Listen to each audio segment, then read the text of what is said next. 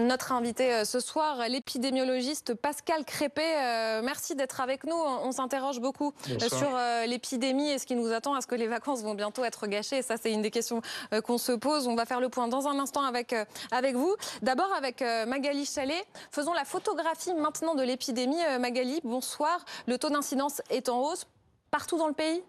Oui, même si le taux d'incidence reste bas en France, 24 hein, cas euh, pour 100 000 habitants, la tendance euh, reste, est à la hausse, hein, plus 21% en une semaine dans presque tous les départements. 11 régions euh, voient leur taux d'incidence augmenter. En PACA, plus 57%. En Ile-de-France, plus 36,5%. Et en Bretagne, une augmentation de plus d'un tiers. Tous les départements d'Ile-de-France augmentent également.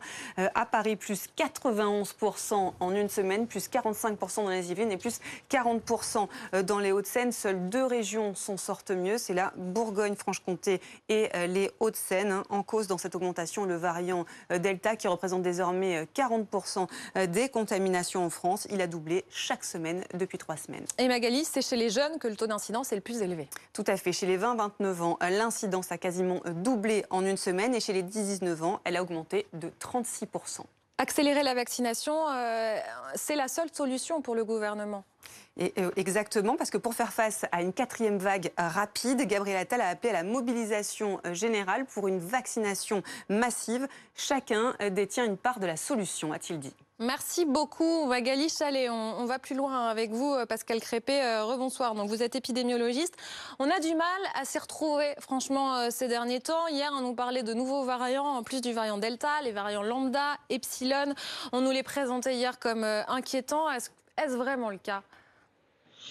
Alors oui, ils sont inquiétants, mais ils sont moins inquiétants que hum, le variant Delta, euh, malheureusement. Et d'ailleurs, ils n'ont pas le même statut. Euh, variant Delta a un statut de variant of concern, de VOC, alors que les autres sont plutôt sous, surveillance. Donc, euh, occupons-nous peut-être de la, problématique actuelle, qui est le, variant Delta, et, gardons un œil sur ces autres variants, mais qui, pour l'instant, sont moins préoccupants que celui qui, malheureusement, est en train de faire remonter les incidences euh, sur le territoire. Voilà, c'est le variant Delta qui nous intéresse euh, surtout. Euh, on parle de 40% de contamination qui porte son nom désormais. Il a doublé chaque semaine depuis trois semaines. Quelles sont vos projections? Bah, malheureusement, euh, les projections euh, euh, sont, un peu pessimistes parce que voit dans les pays voisins, notamment au Royaume-Uni, mais aussi au Portugal ou même en Allemagne, que la, la, situation est en train de se détériorer du fait de ce variant. Et ça s'explique assez bien, simplement parce qu'il se propage plus facilement que le variant alpha, qui lui-même se propageait plus facilement que le variant d'origine. Et donc, euh, le nombre de reproductions de base de, ce variant est très élevé, entre 6 et 8.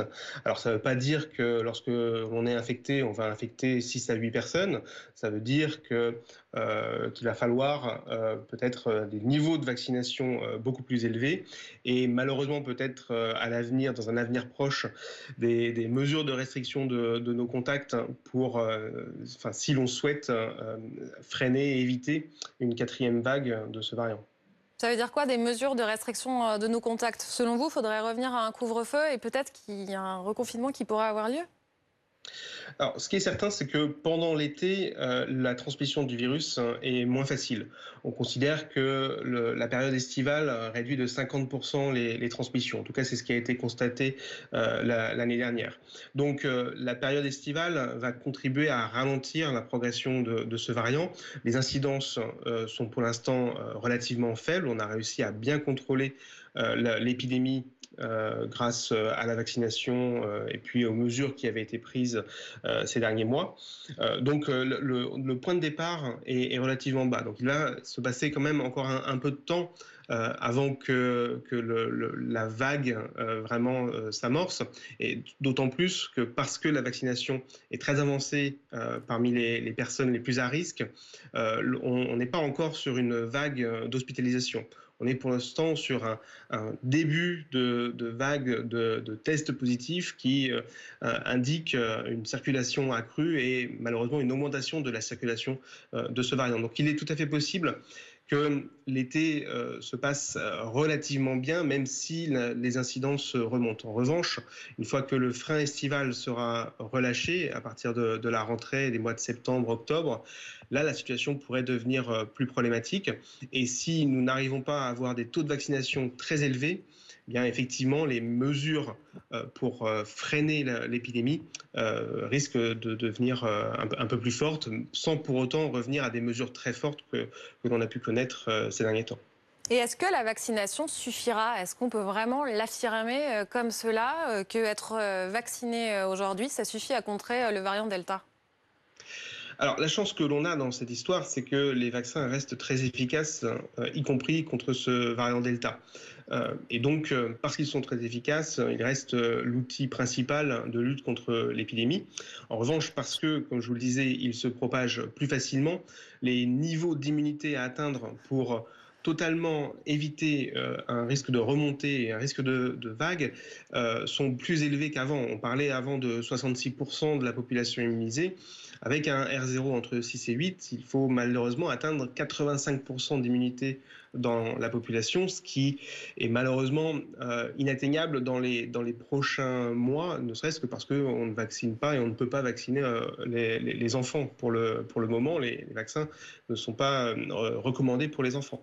Donc on ne va pas arriver à ces niveaux d'immunité juste avec la vaccination. Mais plus on arrive, euh, plus les mesures de contrôle euh, seront, euh, seront légères et, toutes les bonnes habitudes que les Français ont, prises au, cours de, cette épidémie sont autant d'éléments qui nous permettent de contrôler, cette, ces transmissions.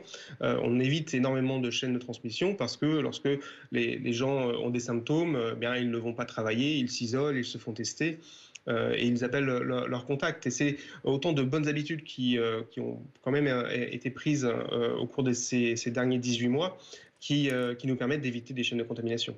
Selon les prévisions de la plateforme de réservation de rendez-vous Doctolib, la France franchira la barre des 50% de personnes totalement vaccinées à compter du 27 juillet prochain. Est-ce que ça, c'est tout de même de nature à, vous rassurer ou vous vous dites qu'il faut rendre la vaccination obligatoire là, maintenant?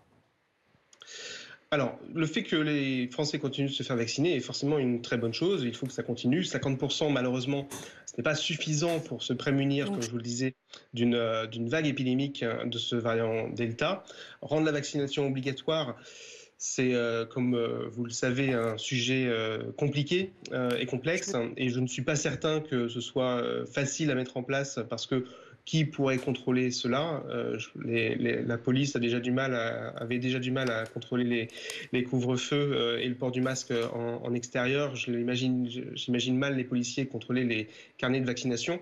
Euh, en revanche, pour certaines professions, en contact avec du public ou en contact avec des, personnes fragiles, là, la, question se pose réellement. Et même s'ils sont largement vaccinés, les derniers récalcitrants pourraient être pourrait faire l'objet d'une obligation, effectivement.